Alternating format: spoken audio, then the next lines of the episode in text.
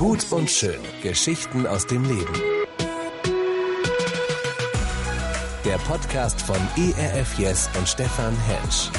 ERF Yes. Hallo liebe Freunde des Podcasts Gut und Schön.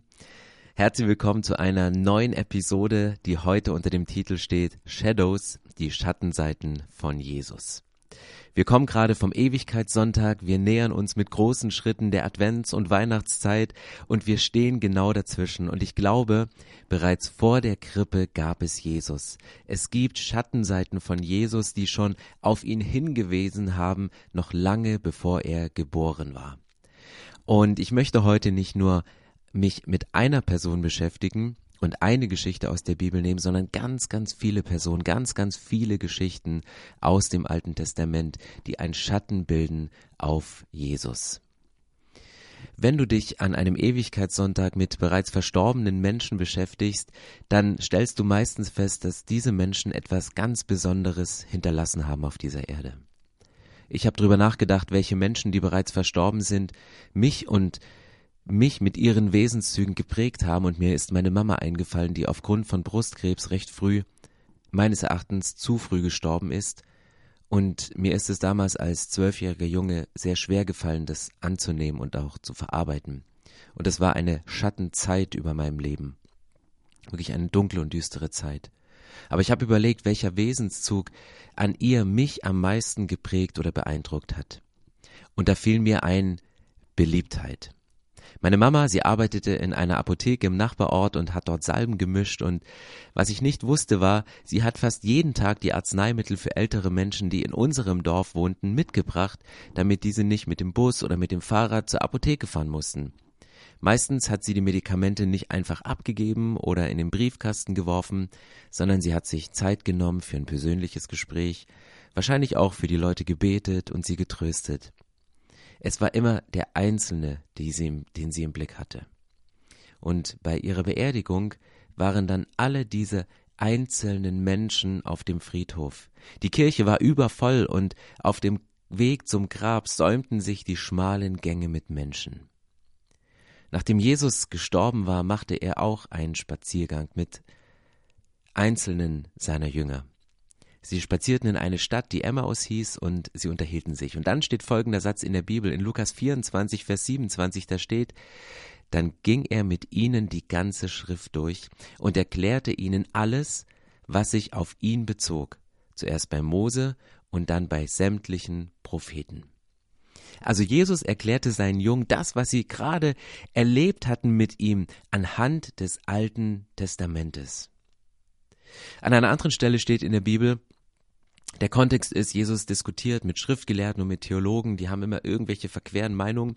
Und Johannes 5, Vers 39 ähm, steht, ihr forscht in der Schrift, weil ihr meint, durch sie das ewige Leben zu finden, aber gerade die Schrift weist auf mich hin. Das heißt, Jesus erklärt zum einen anhand der Schrift die Dinge, die sich auf ihn bezogen, und er sagt, die Schrift weist auf mich hin. Was hatte Jesus damals für eine Schrift zur Verfügung? Das war das Alte Testament. Aber wie bitteschön kann man Jesus denn im Alten Testament finden? Das sind doch alles so makabre Geschichten. Also wenn du ähm, Schattenseiten siehst, wenn man jemanden fragt, wie er das Alte Testament sieht, dann wird er wahrscheinlich sagen, es ist mega komplex, ist manchmal auch merkwürdig, da sind Geschichten drin, die sind super erschreckend, es ist so verschlüsselt, kryptisch, manchmal auch widersprüchlich, ist einfach auch nicht schwer verständlich, wie der Gott des Alten Testamentes auch der Gott des Neuen Testamentes sein kann. Und manche würden vielleicht sagen, langweilig. Und es sind vielleicht so Schattenseiten des Alten Testamentes, aber der Grund für Schatten ist immer das Licht. Und deswegen die Frage, wo verbirgt sich Jesus im Alten Testament? Ich fange mal ganz vorn an. Es gibt im ersten Buch Mose Kapitel 5 einen sogenannten Geschlechts Geschlechtsregister. Und dann findest du dort Namen. Also es fängt an und der zeugte den und der zeugte den und der zeugte den. Und zu Recht kannst du sagen, mega langweilig. Das wird erst spannend, wenn du eine Bilderbibel dazu hast. Aber da stehen so einfach Namen aneinandergereiht. Adam, Seth, Enosch, Kenon, Mahalel, Jered, Henoch, Methusalem, Lamech, Noah. Und du denkst so, hä? was sollen diese Namen? Was ergibt es denn für einen Sinn? Wie können diese Namen denn ein Hinweis, ein Schatten auf Jesus sein im Neuen Testament? Okay, Namen haben häufig eine Bedeutung. Wenn du eine Kindersegnung machst, dann überlegst du dir, welchen Namen ein Kind hat und sprichst meist die Bedeutung des Namens nochmal über dem Leben dieser Kinder aus. Wollt ihr wissen, was diese Namen bedeuten, die im Geschlechtsregister im ersten Buch Mose im fünften Kapitel stehen? Wenn man diese Namen, die im Hebräischen ähm, beschrieben sind, eine Bedeutung haben, einfach mal übersetzt und aneinanderreiht, dann kommt folgender Satz zustande. Ein Mensch wird als Ersatz der Menschheit, als Lösegeld zum Lob Gottes.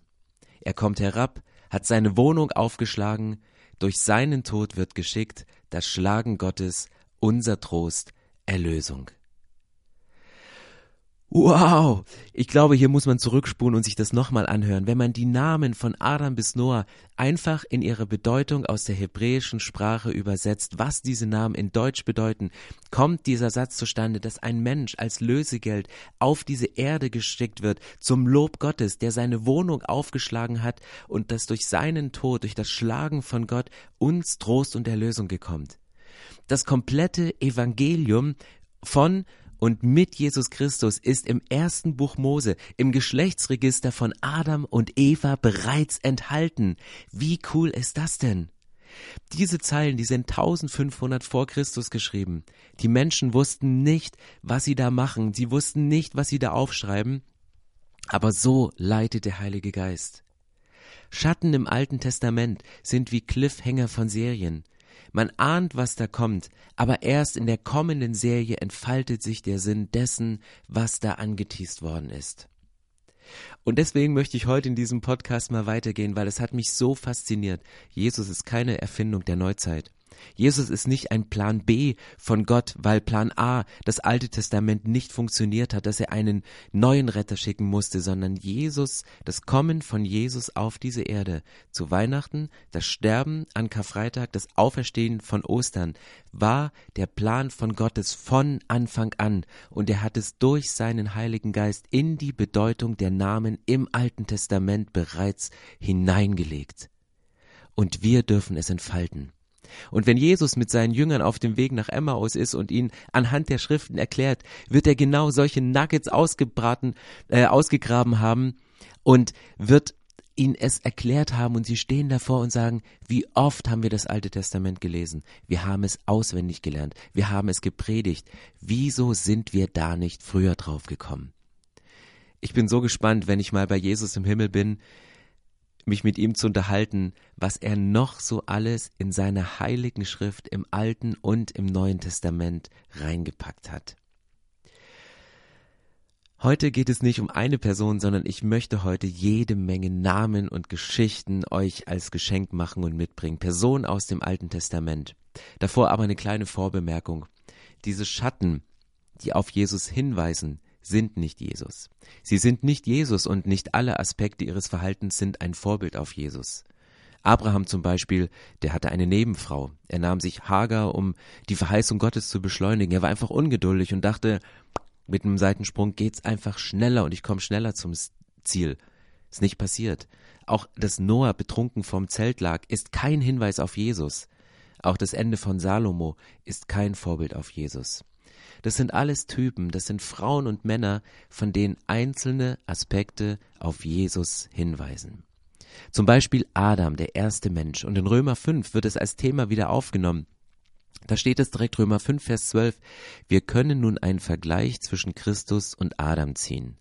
Durch einen einzigen Menschen, Adam, hielt die Sünde in der Welt Einzug und durch die Sünde der Tod, und auf diese Weise ist der Tod zu allen Menschen gekommen, denn alle haben gesündigt. Klingt zu negativ? Klingt negativ, aber positiv als Schatten. Gott hat Adam seinen Geist ausgehaucht. Er wird zu einer lebendigen Seele. Durch Christus kommt göttliches Leben und er haucht uns seinen Heiligen Geist ein. Was durch Adam in die Welt gekommen ist, wird durch Jesus wieder aus der Welt genommen. Aber was gleiches ist der Odem von Jesus, der Heilige Geist, den Gott einhaucht in den ersten Menschen und in das Leben von Menschen, die heute leben. Die zweite Person ist Abel. Abel wird von seinem Bruder erschlagen, so wie Christus von seinen Brüdern, von uns Menschen erschlagen wird. Jesus hat die Israeliten als seine Brüder bezeichnet. Abel und Jesus, beide wurden erschlagen, obwohl sie unschuldig waren. Henoch ist der siebte Nachkomme Adams, der lebte so wohlgefällig, dass Gott ihn entrückt hat, also er hat ihn von der Erde weggenommen, ohne dass er sterben musste. Weil er so gerecht war, konnte er direkt zu Gott kommen. Genauso wurde Jesus vor den Augen seiner Jünger in den Himmel entrückt, sagt die Bibel. Noah war ein Verkündiger in einer Welt, die nicht an Gott glauben möchte. Er rettet sie aus dieser Welt und Gott macht einen neuen Bund. Im Neuen Testament wird die Arche verglichen mit der Taufe oder die Taufe verglichen mit der Arche. Das Neue Testament nimmt Bezug. Jesus kam in seine Welt und die Bibel sagt, die Seinen, also seine engsten Leute, nahmen ihn und seine Botschaft nicht an und sie begegneten ihm mit Skepsis und Unglaube. Als Noah damals erzählte, dass ähm, die Welt untergehen würde, hat ihm keiner geglaubt. Man hat ihn verspottet und bauen lassen an dieser Stelle. Eine Parallele, ein Vorschatten auf Jesus. In 1. Petrus 3, Vers 20 steht, das Wasser von damals war das Gegenstück zum Wasser der Taufe. Und dieses Wasser rettet jetzt euch. Denn bei der Taufe geht es nicht um etwas Äußeres, das Abwaschen von körperlichem Schmutz. Sich taufen zu lassen bedeutet vielmehr, Gott um ein reines Gewissen zu bitten. Und dass die Taufe uns rettet, verdanken wir der Auferstehung von Jesus Christus, der jetzt, nachdem er in den Himmel gegangen ist, auf dem Ehrenplatz an der rechten Seite Gottes sitzt und dem die Engel und alle Mächte und Gewalten unterstellt sind. Und dann kommt Abraham als nächster in der Geschichte, einfach chronologisch. Abraham verlässt seine Heimat für ein neues Land. Abraham glaubte Gott, er vertraute ihm, auch wenn er den Weg nicht verstanden hat, den Gott mit ihm ging. Jesus hat sein Heimatland verlassen, den Himmel. Jesus hat von seinem Wirken auch wenig gesehen und sein Wirken, sein Werk war für nach seinem Tod angesetzt. Aber er hat seine himmlische Heimat verlassen. Isaak, er opferte sich freiwillig und geht den Weg seines Vaters mit. Dieser kleine Junge, der auf den Berg Horeb geht und nicht wusste, warum sein Vater ein Feuerzeug dabei hat und Brennholz, aber kein Opferlamm. Er geht den Weg des Vaters mit in vollem Bewusstsein, da ist kein stellvertretendes Opfertier, so wie es damals üblich war. Das Opfer bin ich. Jesus wusste, er ist das Opfer und er ging den Weg des Vaters freiwillig mit, obwohl er im letzten Moment noch versucht hat zu verhandeln, sagte, Vater, bitte lass diesen Kelch an mir vorübergehen. Wenn es irgendeine Möglichkeit gibt, nicht ans Kreuz gehen zu müssen, dann bitte geh drumherum. Isaak, ein Schatten auf Jesus. Jakob, ein bisschen später in der Bibel, Jakob, er kämpft mit Gott am Jabok. Das ist dieser Gethsemane-Moment, wo Jesus mit seinem Vater ringt und sagt, kann ich da vorübergehen, dieses schmerzhafte Leiden umgehen? Kann es mir erspart bleiben? Aber nachdem er das Gebet ausgesprochen hatte, geht Jesus den Weg. Josef, die nächste Person im Alten Testament, Josef, er hatte eine hohe Stellung. Er hatte groß geträumt und auf einmal fand er sich als Gefängnis wieder, als im Gefängnis wieder, als ein Sklave. Und in Philippa 2 steht, dass Jesus sich selbst zu einem Sklaven gemacht hat. Später wurde dieser Josef die zweite Person hinter dem Pharao. Jesus thront zur Rechten Gottes. Er wurde von Gott erhöht. Der Prozess, von Menschen erniedrigt zu werden und von Gott erhöht zu werden, das siehst du in der Geschichte von Josef und in der Geschichte von Jesus. Und Mose, Mose führte das Volk ins verheißene Land. Er war der große Führer. Mose war der, der das Gesetz gibt und seine Message war, was sind Gottes Ordnung? Was sind Gottes Prinzipien? Mose ist der, der den Bund schließt. Und Jesus kommt und sagt, ich habe einen neuen Bund für euch. Der alte Bund ist vergangen, den Mose mit euch geschlossen hat. Es gibt einen neuen Bund. Jesus fängt an, in der Bergpredigt das Gesetz neu zu erklären und sagt, euch wurde gesagt, ich aber sage euch, Und er stellt die Prinzipien Gottes nicht in Frage, aber er wendet sie neu an auf das Leben der Menschen. Er übersetzt sie in, in die Lebenswelt der Menschen, die damals sind, und erklärt sie nochmal neu. Dann finden wir Personen wie einen Aaron im Alten Testament. Aaron, er war ein hoher Priester, der im Alten Testament regelmäßig Opfer gebracht hatte. Und im Hebräerbrief im Neuen Testament wird er wieder aufgenommen. Jesus geht nicht mit fremdem Blut ins Heiligtum. Jesus nimmt kein Opfertier mit, was er stellvertretend opfert, sondern Jesus nimmt sein eigenes Blut mit und opfert sich selbst. Dann kommt Josua. Josua ist der Kämpfer im Alten Testament, der das verheißene Land einnimmt. Und Jesus schiebt uns nicht nur, uns Menschen heute, er schiebt uns nicht nur an die Grenzen des verheißenen Landes, sondern Jesus hilft uns heute, das verheißene Land einzunehmen. Und wenn du weiterliest, dann findest du im Buch der Richter, finden wir Gideon. Gideon, er war in einer völlig aussichtslosen Situation. Er war absolut unterlegen. Die Midianiter, seine Feinde, ähm, waren da und er hat sich gefragt, wer bin ich? Ich bin der Jüngste und der Unbedeutendste aus der unbedeutendsten Sippe und er bringt den Riesensieg für die Israeliten. Jesus war ein Zimmermann. Warum sollte er die Welt verändern? Was zeigt uns die Geschichte von Jesus und Gideon? Deine Herkunft ist nicht entscheidend. Jesus hat nichts studiert, er war kein Feldherr, kein König der Welt, aber er stellte die Welt so sehr auf den Kopf. Und dann findest du Simson, die Person, in den Richtern in der Bibel. Von Geburt an, seine Geburt wurde angekündigt durch einen Engel. Dann wurde er ein sogenannter Naziräer. Naziräer waren damals Menschen, die ausgesondert für Gott waren, die sich geweiht haben, indem sie ihre Haare nicht geschnitten haben, indem sie kein Honig gegessen haben und indem sie unreines totes Tier nicht anfassen sollten. Und genauso eine Person war Simson.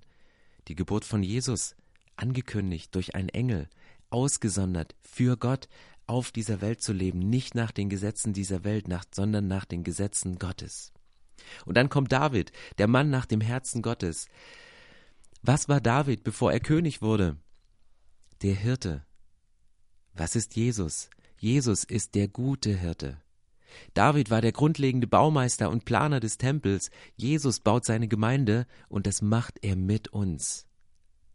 Dann kommt Salomo im Alten Testament und ihr merkt, ich könnte überfließen von Namen und Geschichten und aus jeder dieser eigenen einzelnen Namen könnte man einen eigenen Podcast machen. Aber ich liebe es, diesen Zusammenhang zu blicken und zu sehen, welche Schatten im Alten Testament bereits auf Jesus hinweisen. Und dieser Salomo hat mit seiner Weisheit und den Schriften die Herrlichkeit Gottes auf dieser Erde sichtbar gemacht. Und genau das sagt Jesus. Der Himmel steht offen, Friede sei auf Erden, Herrlichkeit auf Erden. Jesus holt die Herrlichkeit und die Weisheit Gottes auf diese Erde. Dann kommt Elisa und der weckt Tote auf, selbst als er schon selbst gestorben war. Krasse Geschichte übrigens, als Menschen den toten Körper des Elisa berührten, ähm, das ähm, wurde dieser Krieger wieder lebendig. Das konnte Jesus auch und das war Teil seines Ministries. Ich lese euch das mal vor. Wenig später geschah etwas Beeindruckendes, 2. Könige 13.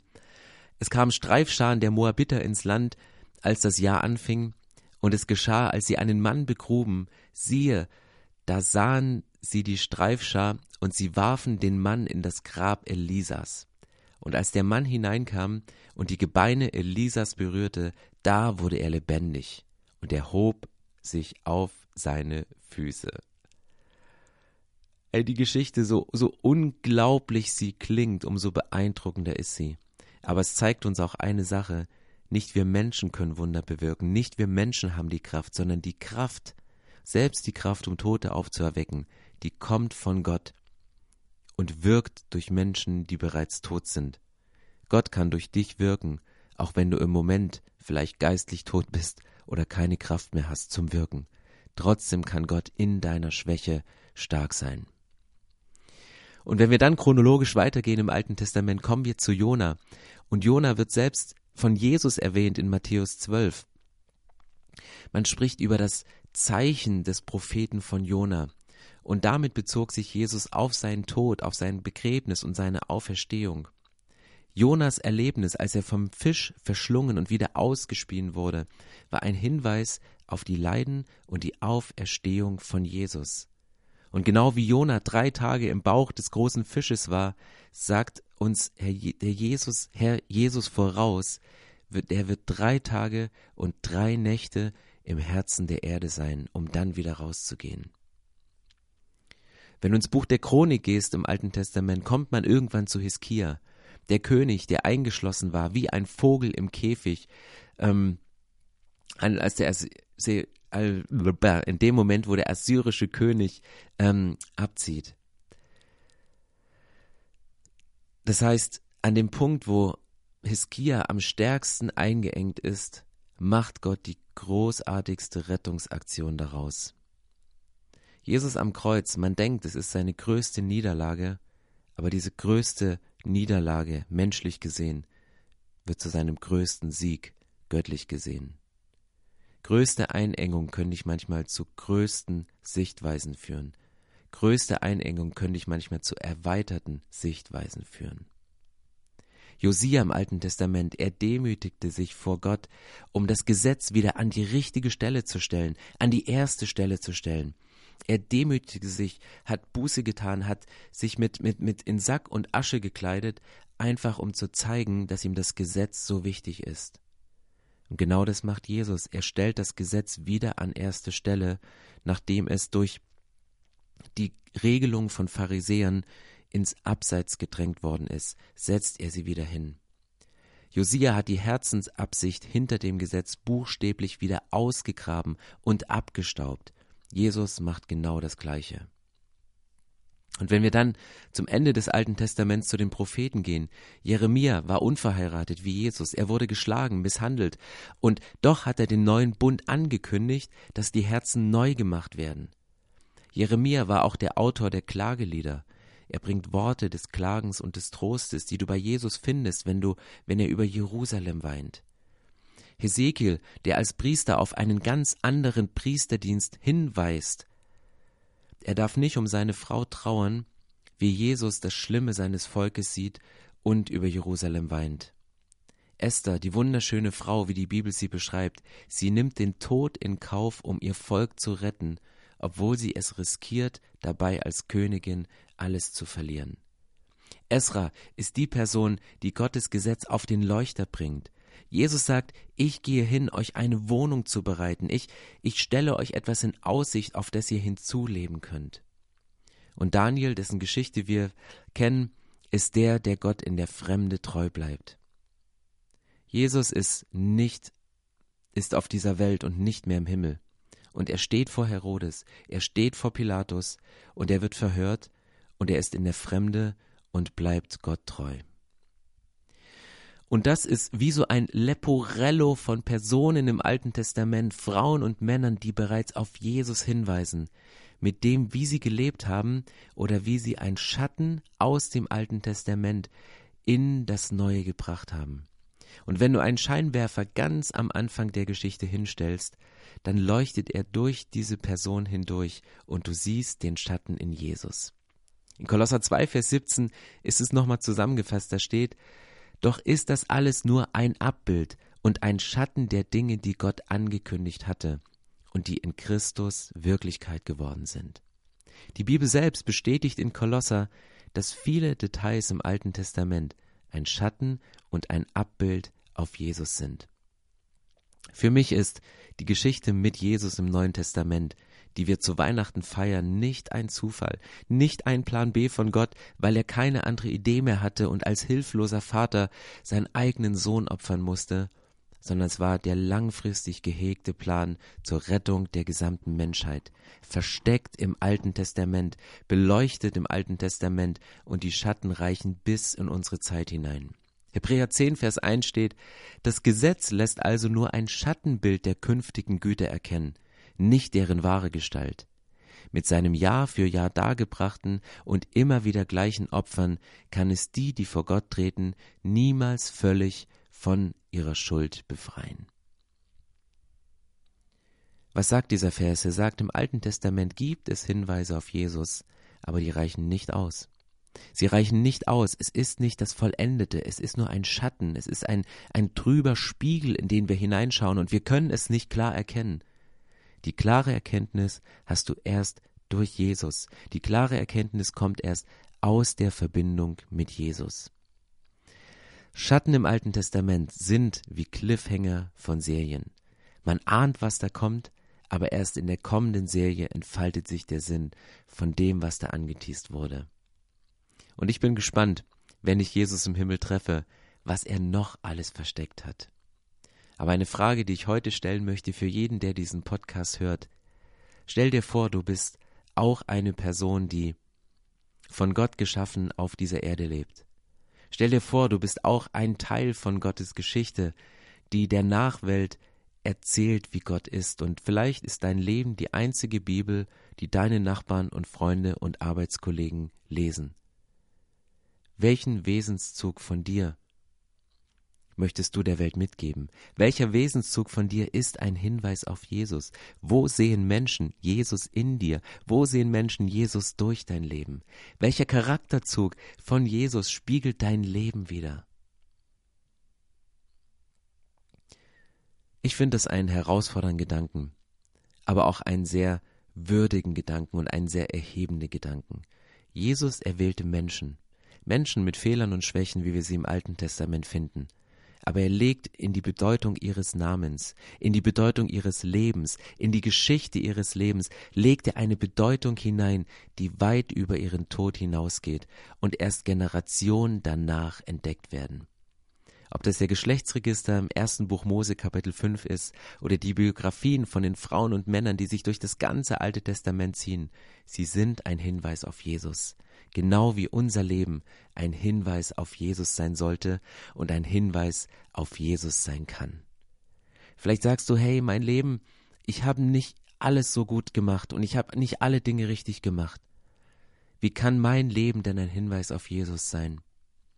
Ich möchte zum Schluss einen sehr ermutigenden Satz aus der Bibel vorlesen aus Kolosser 2, Vers 14. Da steht, den Schuldschein, der auf unseren Namen ausgestellt war, und dessen Inhalt uns anklagte, weil wir die Forderung des Gesetzes nicht erfüllt hatten, hat er für nicht mehr gültig erklärt. Er hat ihn ans Kreuz genagelt und damit für immer beseitigt. Das ist der Zuspruch, das ist der Zuspruch von Jesus. Ja, es gibt einen Schuldschein. Trübe Gedanken, die wir haben, Dinge, die wir als Fehler oder Sünden in unserem Leben bezeichnen, von denen wir selbst sagen, wir sind kein Vorbild, wir sind kein Hinweis auf Jesus mit unseren Wesens- und Charakterzügen. Aber Jesus sagt ganz ehrlich, es gibt einen Schuldschein, der uns anklagt. Manchmal nachts, wenn wir nicht schlafen können, oder durch die Stimme von anderen Menschen oder nur durch ein Gewissen, was wir nicht abstellen können. Aber wir können den Forderungen des Gesetzes nicht standhalten, wir können sie nicht erfüllen. Und deshalb ist Jesus auf diese Erde gekommen und sagt, hey, ich bin ans Kreuz gegangen. Ich habe sie ans Kreuz genagelt und sie für immer beseitigt. Sie haben kein Anrecht mehr auf dein Leben. Ich habe sie aus deinem Leben herausgenommen. Und das macht es möglich, dass wir mit unserem Leben, mit allen Höhen und Tiefen, mit allen Schwächen und allen Stärken, ein Hinweis, ein Schatten auf Jesus sein können. Ich möchte beten. Jesus Christus, ich danke dir, dass du nicht nur gelebt hast, sondern immer noch in uns lebst. Gott, ich danke dir, dass nichts deinem Plan entlaufen ist, sondern alles deinem Plan entspricht. Dass du nicht einen Plan B suchst, um uns Menschen irgendwie aus einer notvollen Situation herauszuretten, sondern dass du von vornherein die Lösung im Blick hast. In jeder Situation, wo unsere Hörerinnen und Hörer jetzt gerade drinstecken wo sich Menschen befinden und vielleicht keinen Ausweg sehen und wie Daniel vielleicht in einer Löwengrube sitzen und hungrige, begierige Tiere ihr Maul aufsperren, um sie zu verschlingen oder in einem Feuerofen sitzen und sie das Gefühl haben, sie brennen aus und sie verglühen gleich. Ich bete, dass diese Frauen und Männer dir treu bleiben können und dass wir ein Schatten sind auf dich ein Hinweis auf das, was du durch uns wirkst und wie du uns aus Situationen befreist.